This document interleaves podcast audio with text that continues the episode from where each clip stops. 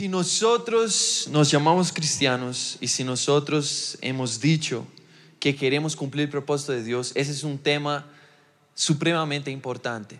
Eso es realmente todo lo que necesitamos para poder encontrar el llamado y el propósito de Dios en nuestras vidas. Por eso el tema que hemos dado ese mes es todo lo que necesito. ¿Será que puedes decir eso a la persona que está a tu lado? Todo lo que necesito. La palabra de Dios es todo lo que necesitamos. Padre, hoy te damos gracias y te pedimos, habla a nuestros corazones, que tu palabra pueda llegar hasta lo más profundo de nuestro ser.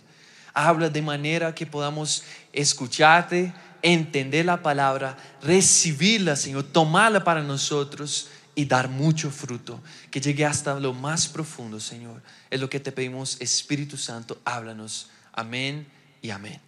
Hay un texto en 2 Timoteo, capítulo 3, versos 16 y 17, y dice lo siguiente.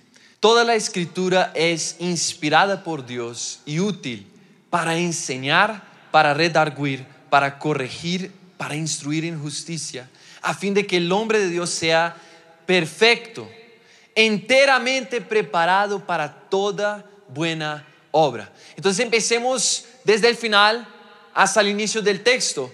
Dice, si queremos ser perfectos, si queremos poder realizar la buena obra que Dios ha preparado para que nosotros hagamos, a la cual Dios nos ha llamado, si queremos alcanzar eso, si queremos encontrar el llamado de Dios para nuestras vidas y ser exitosos en ese llamado, entonces volvamos al inicio del verso, dice, ¿Por dónde debemos empezar?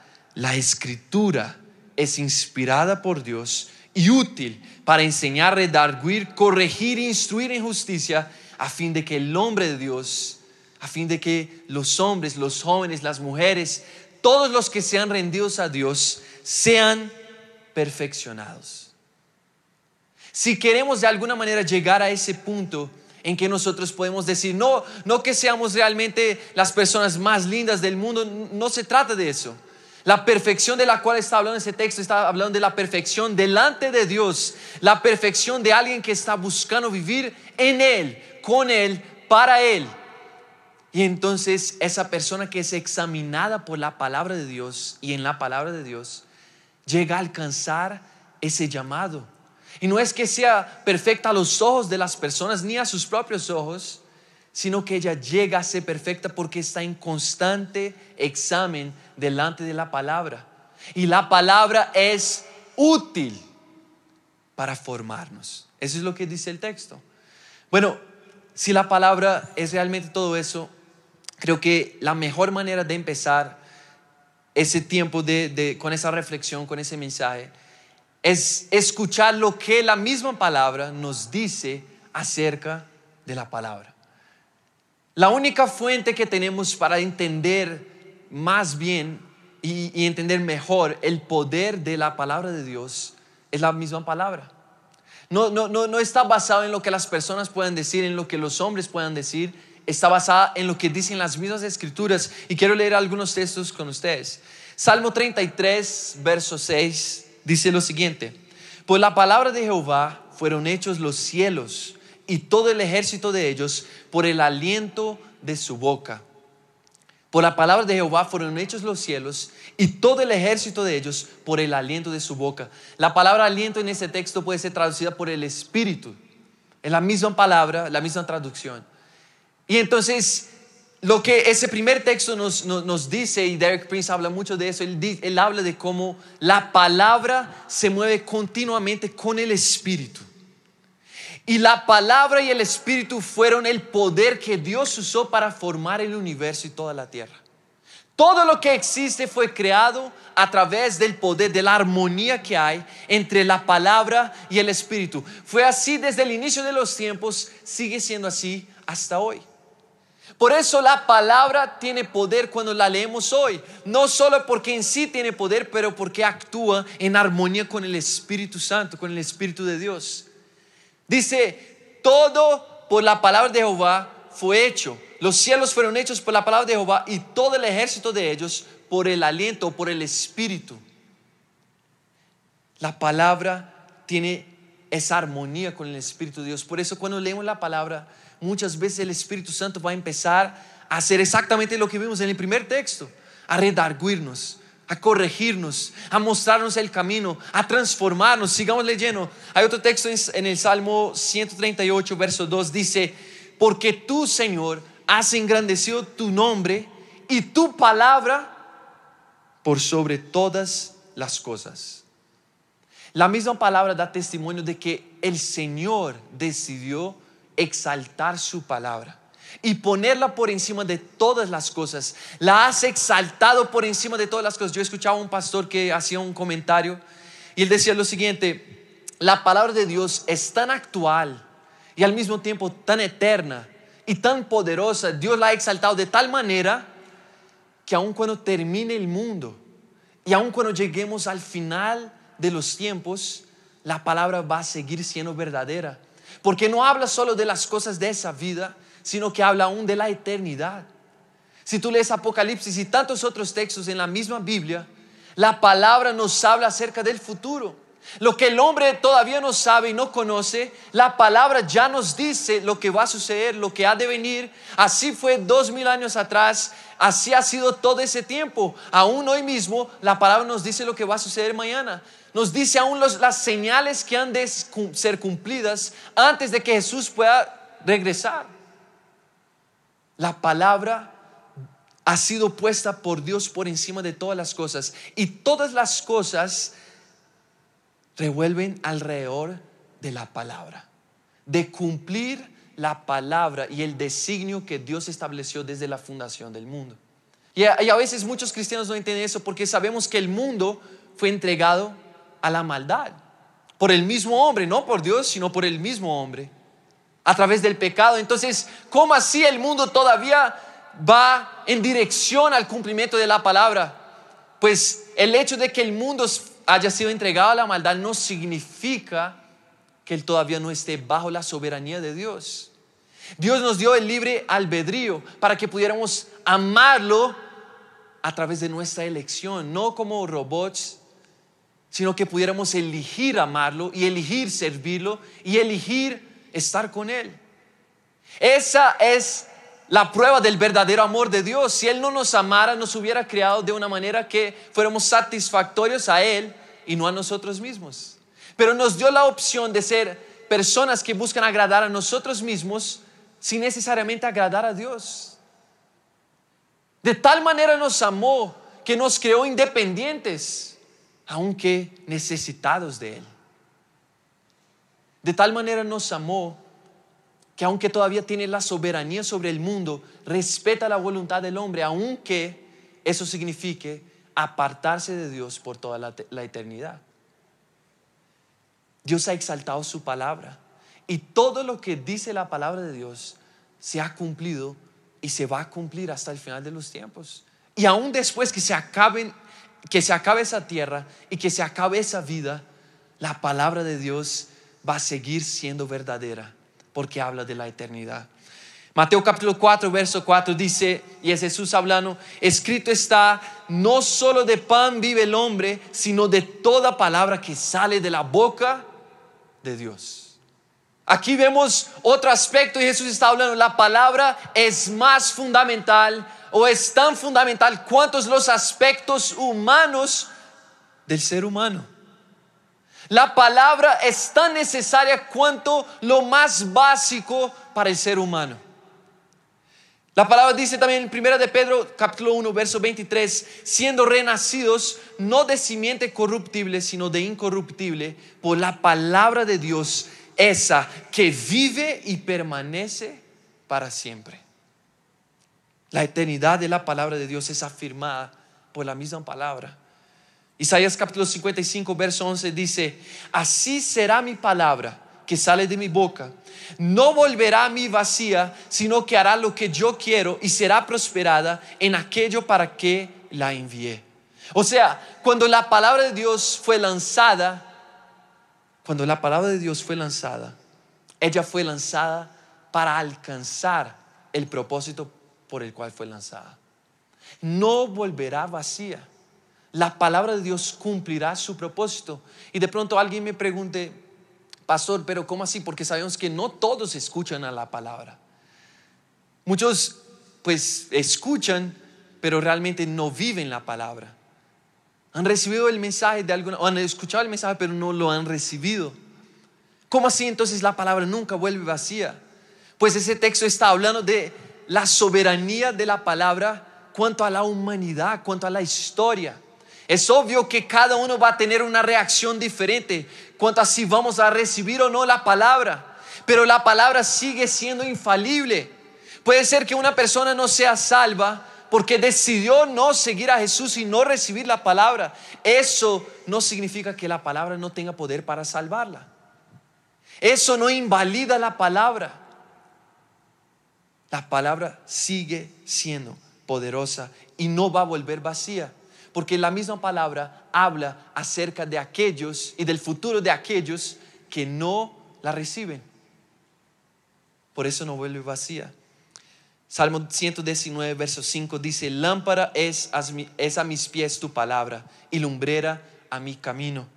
La palabra después de todo eso aún sigue siendo lámpara para nuestro caminar lámpara para nuestras vidas. En el mismo Salmo, verso 162 dice, me regocijo en tu palabra como el que haya muchos despojos. Es un tesoro para el hombre que está buscando conocer a Dios. Para el hombre que busca ser correcto delante de Dios. ¿Cuántos están recibiendo algo aquí? ¿Sí, sí están entendiendo algo acerca de la palabra de Dios? Sigue Salmo 1, ya estamos en los últimos textos. Salmo primero, versos 1 y 2. Bienaventurado el varón que no anduvo en consejo de malos, ni estuvo en camino de pecadores, ni en silla de escarnecedores se ha sentado, sino que en la ley de Jehová está su delicia, y en su ley medita de día y de noche. Josué capítulo 1, versos 7 y 8, Dios le dijo a Josué, nunca se apartará de tu boca este libro de la ley, sino que de día y de noche meditarás en él. ¿Para qué? ¿Para qué? Para que guardes y hagas conforme a todo lo que en él está escrito, porque entonces harás prosperar tu camino y todo te saldrá bien. Es, es interesante resaltar que Dios dice, no dice, y yo haré prosperar tu camino. Él dice, Josué, si guardas la palabra y eres obediente, tú harás prosperar tu propio camino. La prosperidad muchas veces está en nuestras manos y nosotros no sabemos. Está en la palabra de Dios, en conocerla y guardarla. Y el último texto de esos que estoy comentando al inicio, porque todavía hay más. No, bueno. Juan capítulo 6, verso 63, y Jesús dijo, las palabras que yo os he hablado son espíritu y vida. Y sabes, la palabra no se trata de palabras en el aire o de letras en, una hoja. La palabra se trata de espíritu y vida. La Biblia, las escrituras son el único libro de su género en la humanidad. No hay ningún otro libro igual a la palabra. Porque la palabra no es solo un libro. La manera por la cual nos fue manifestada fue a través de un libro corpóreo, un libro que podemos tocar, pero en la palabra hay espíritu y hay vida de Dios. Y por eso ahora sí quiero enfocarme en el último texto que, en el texto más importante hoy.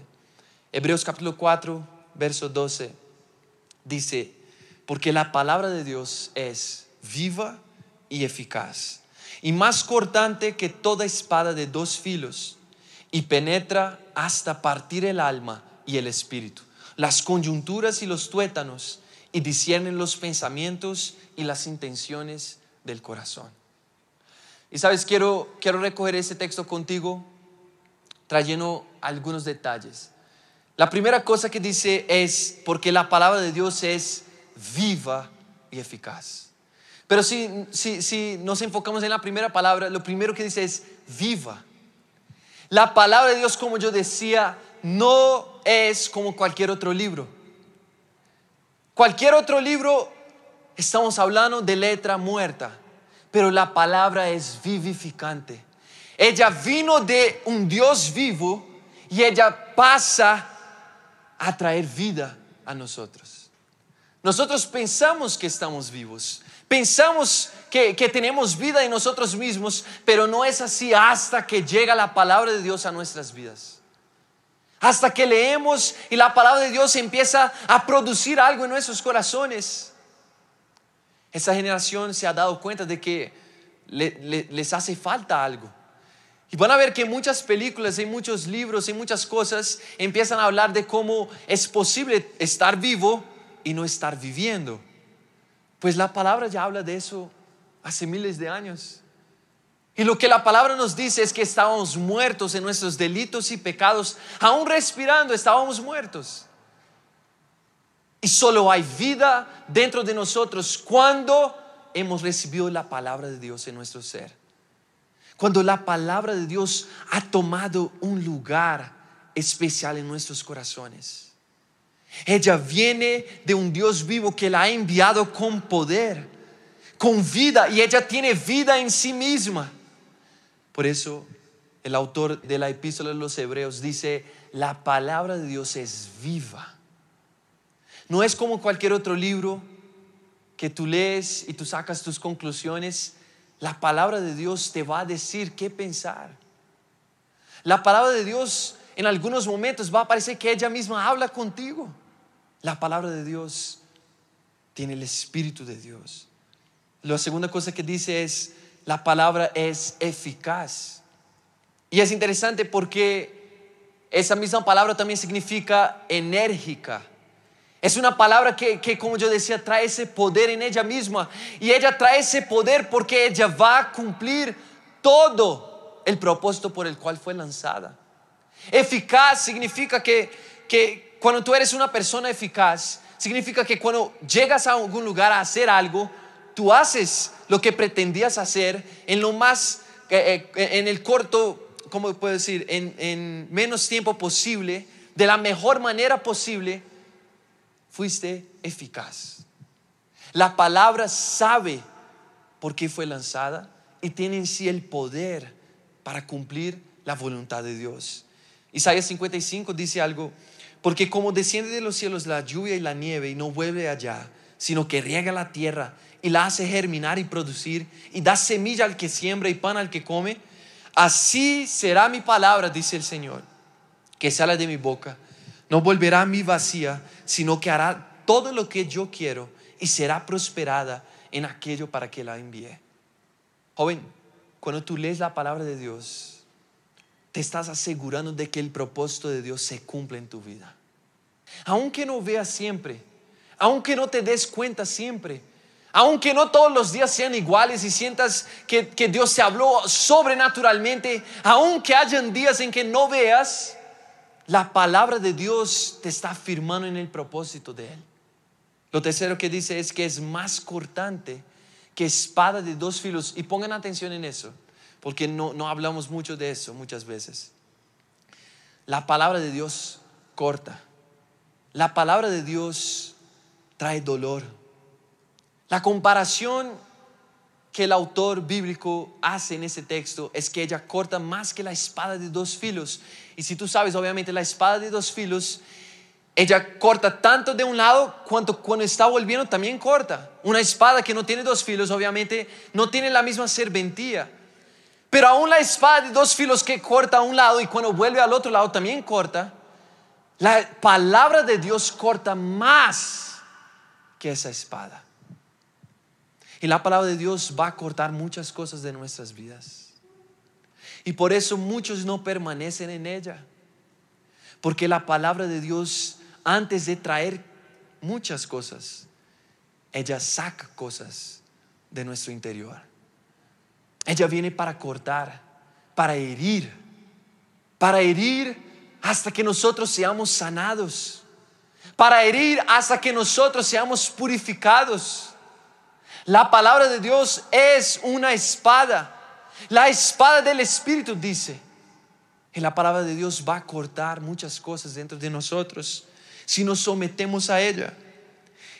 Por eso trae dolor.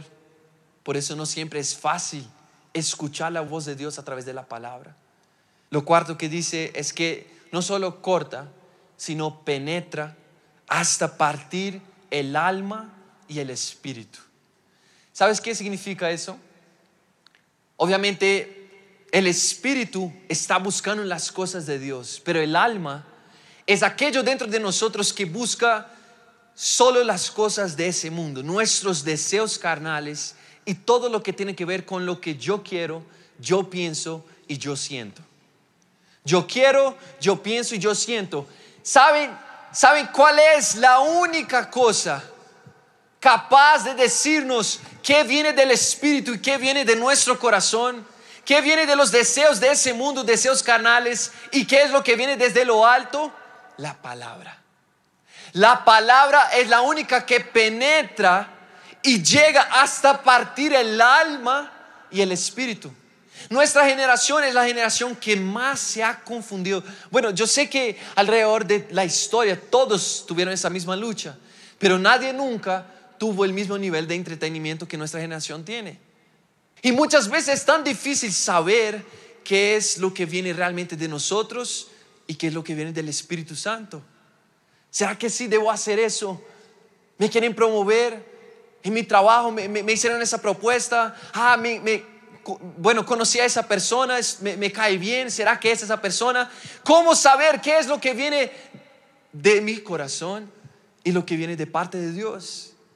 La única, la única cosa que tiene el poder para penetrar hasta partir el alma y el espíritu para traernos claridad de cuál es el propósito de Dios para nuestras vidas.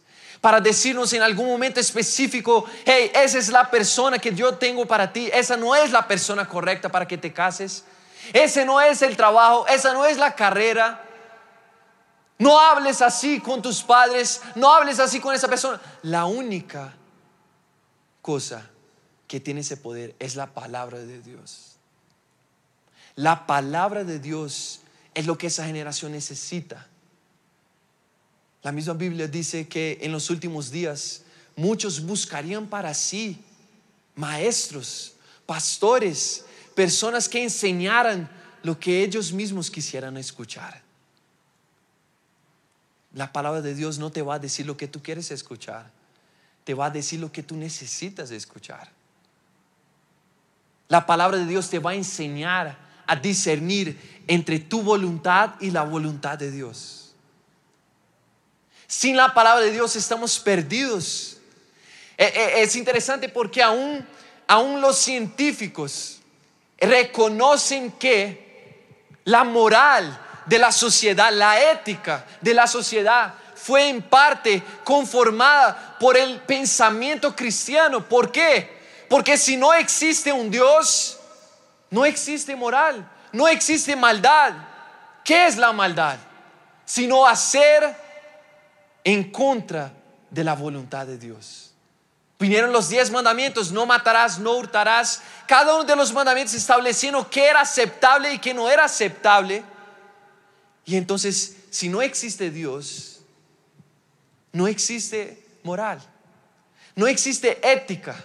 Y algunos dicen, no, pero el hombre aún sin Dios, tiene el conocimiento básico de, de qué, qué es bueno y qué es malo. En serio. Entonces, ¿por qué existió la esclavitud por tanto tiempo? Entonces, ¿por qué aún en los días actuales el aborto es algo normal? Si el hombre es tan magnífico, ¿por qué es tan ciego? Nosotros necesitamos la palabra de Dios para guiarnos. Nosotros no sabemos todo. Es más, la palabra de Dios nos enseña a saber y a pensar que el hombre es malo. No porque Dios lo haya creado de esa manera, pero porque el hombre se alejó de, Dios. Y nosotros, por ejemplo, algo que, que, los cristianos deben entender es que nosotros debemos ser muy conservadores en nuestra manera de pensar políticamente y en cualquier otra área de nuestras vidas. ¿Por qué? Porque el cristianismo automáticamente nos lleva a pensar que el hombre es malo. Y necesitamos de Dios, así que nunca estamos esperando de los demás lo mejor. Por eso siempre estamos dispuestos a perdonar. Por eso siempre estamos dispuestos a que nos, nos den a los dos lados, como dijo Jesús. Por eso lo que yo hago y la manera como yo respondo al mundo no depende de lo que ellos me hacen y de cómo me responden ellos. Jesús me llamó a amar a mi prójimo no como Él me amó, no como mi prójimo me ama, sino como yo amo a mí mismo.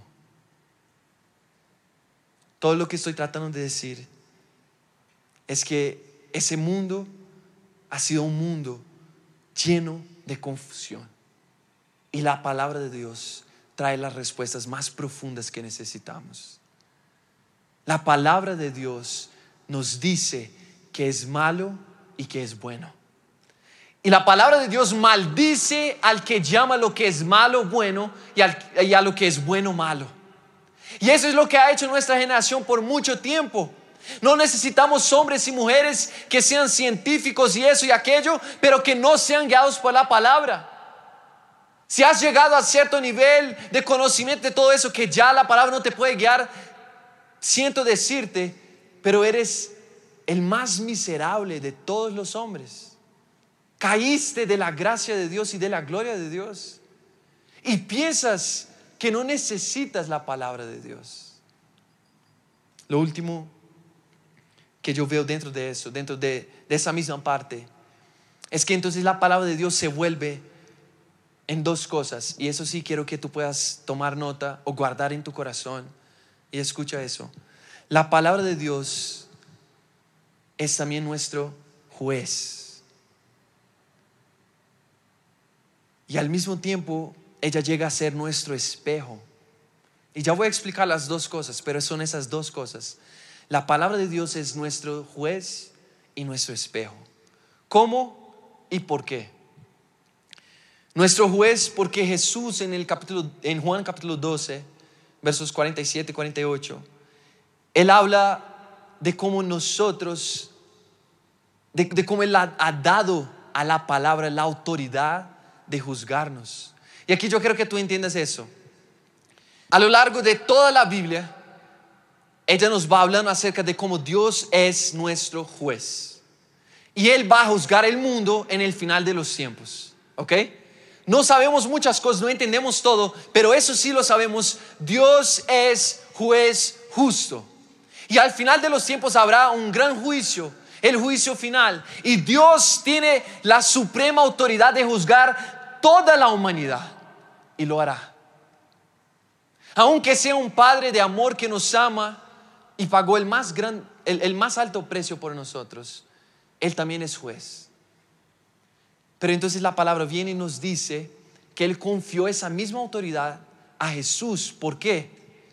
Y en las próximas semanas voy a estar hablando un poco más de eso. Pero que Él confió a Jesús esa misma autoridad porque Jesús se hizo hombre y fue perfecto. Y por ser hijo tanto de Dios cuanto hijo del hombre, Dios le confió a él también la autoridad de ser juez en el último tiempo, en el último día. Entonces Jesús también tiene esa misma autoridad confiada sobre él. Pero entonces Juan capítulo 12, verso 47, viene y nos habla de cómo Jesús también le dio a la palabra de Dios la autoridad para juzgarnos. ¿Cómo así? Si tú lees el texto, vas a ver que Jesús dice lo siguiente, que en los últimos tiempos todos seremos juzgados por las palabras que están en el libro de la vida, por las palabras de Dios. Ahí están los criterios por los cuales seremos juzgados. Pero ahora, ¿por qué te estoy diciendo todo eso? Porque en 1 de Corintios capítulo 11, verso 31, Pablo nos dice algo fenomenal impresionante y él dice lo siguiente, hay una manera por la cual podemos escapar de la gran ira de Dios en el final de los tiempos. Hay una manera por la cual podemos escapar del gran juicio final y la condenación del mundo. Si nosotros mismos nos juzgamos a través de la palabra, no tendremos que ser juzgados por Dios en el final de los tiempos. Y él dice, si nosotros mismos empezamos a aplicar nuestra, nuestra mente, si nosotros mismos empezamos a leer la palabra y, a mirar a la palabra como ese espejo, porque la palabra trae la manera por la cual debemos vivir, qué es lo que agrada y no agrada a Dios. Y si nosotros nos, nos acercamos en humildad delante de la palabra y empezamos a ver a la palabra como un espejo que me da la imagen de lo que yo soy y lo que necesito cambiar para ser agradable a Dios entonces escaparemos de la condenación en el final de los tiempos. Hay una manera, y, Derek Prince lo pone tan sencillo, y él dice, hay una manera por la cual podemos escapar la condenación en el final de los tiempos, para que no tengamos que ser juzgados con el mundo en el final.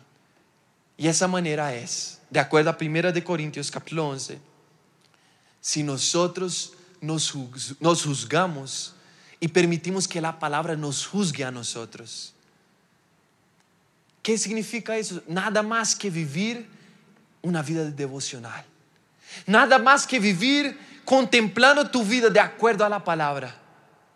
Santiago habla después, y, voy a hablar de eso también en las otras semanas, vamos a hablar de eso, pero habla de cómo la palabra es ese espejo para nuestras vidas.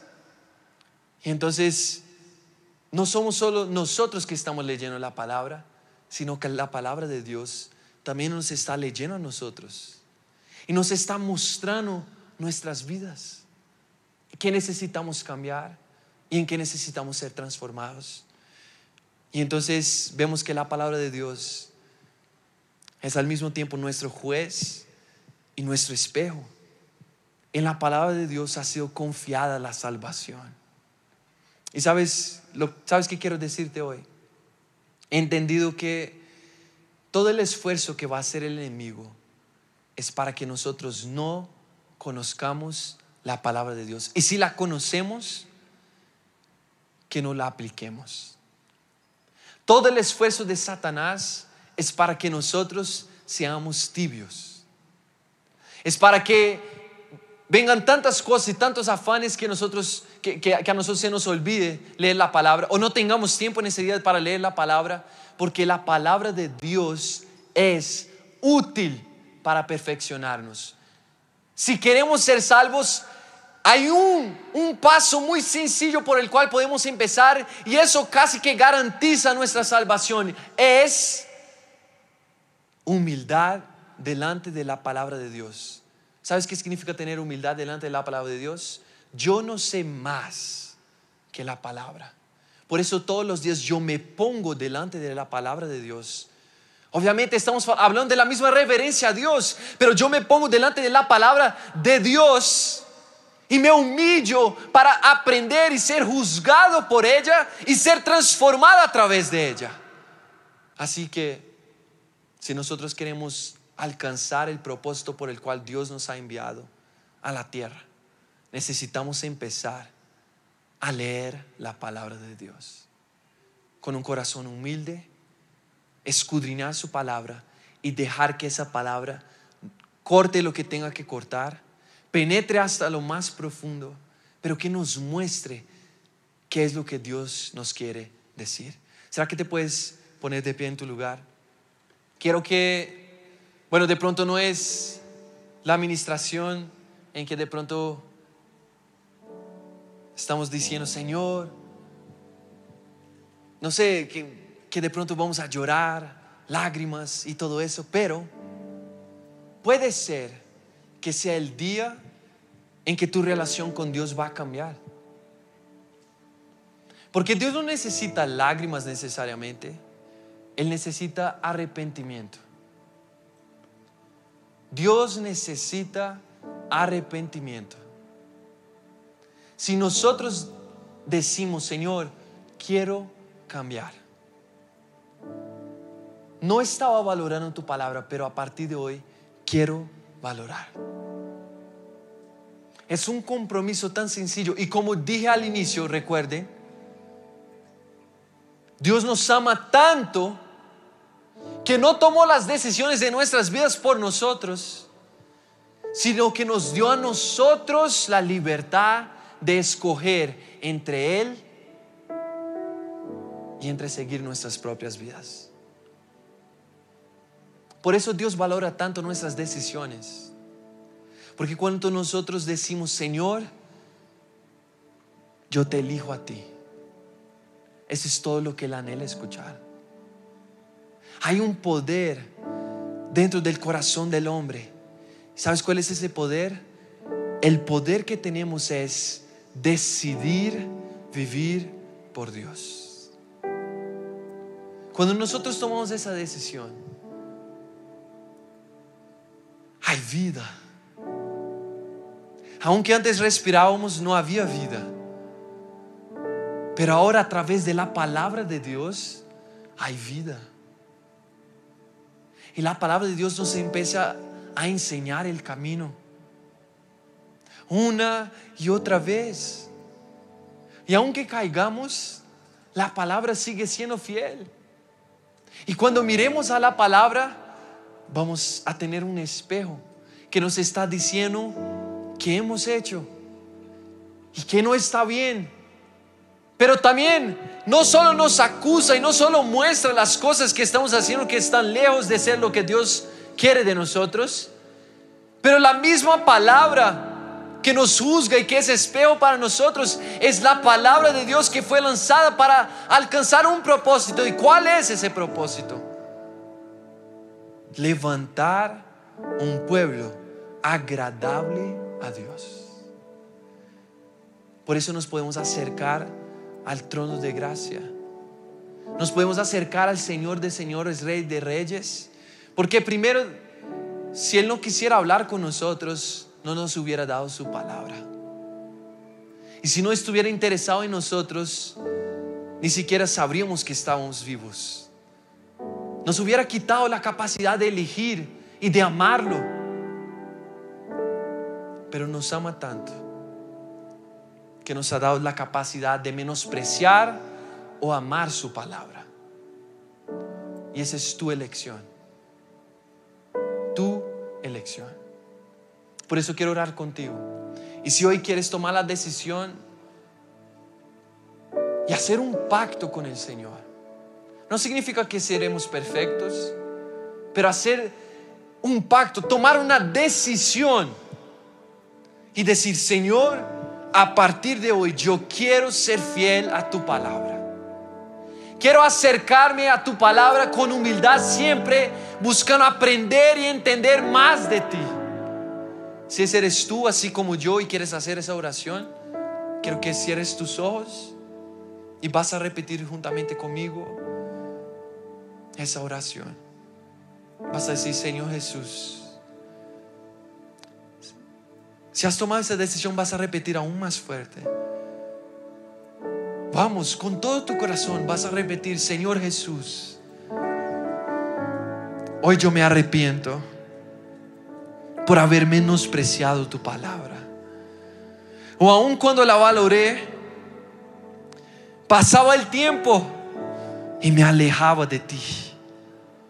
Pero hoy quiero volver y anhelo estar contigo. Anhelo aprender con humildad otra vez.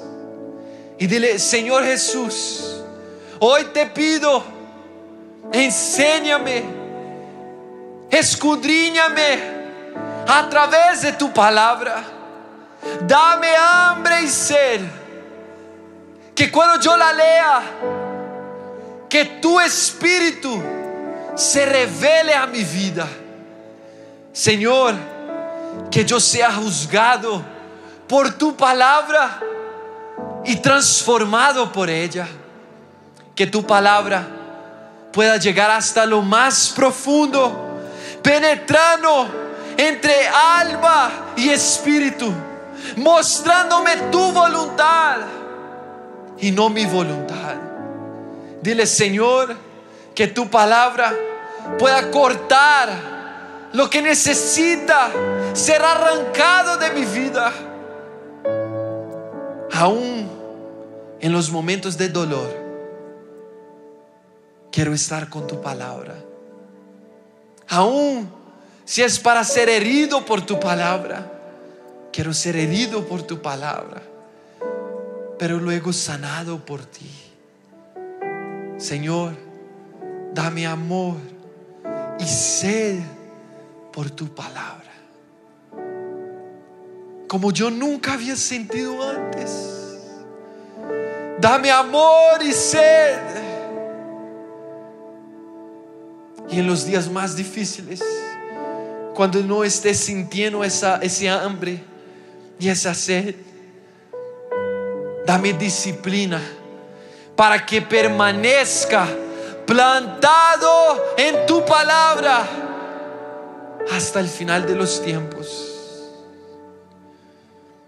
Señor, necesito escucharte. Hoy me arrepiento porque si me alejé de tu palabra fue porque el orgullo entró en mi corazón. Sí, Señor, yo reconozco la única razón por la cual no leería tu palabra es si pienso que voy bien. Es si pienso que ya sé lo suficiente. Hoy te pido perdón y te pido lávame.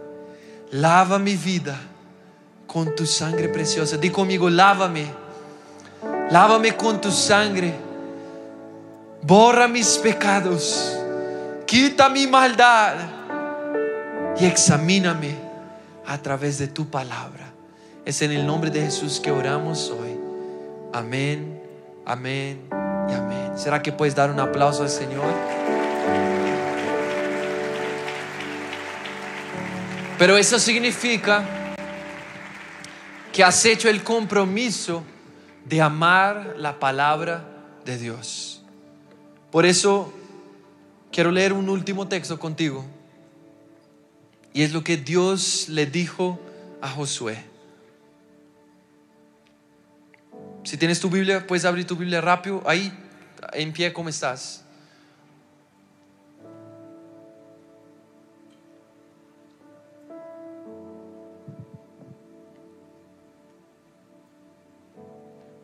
Vas a abrir tu Biblia en Josué capítulo 1, versos 7 y 8.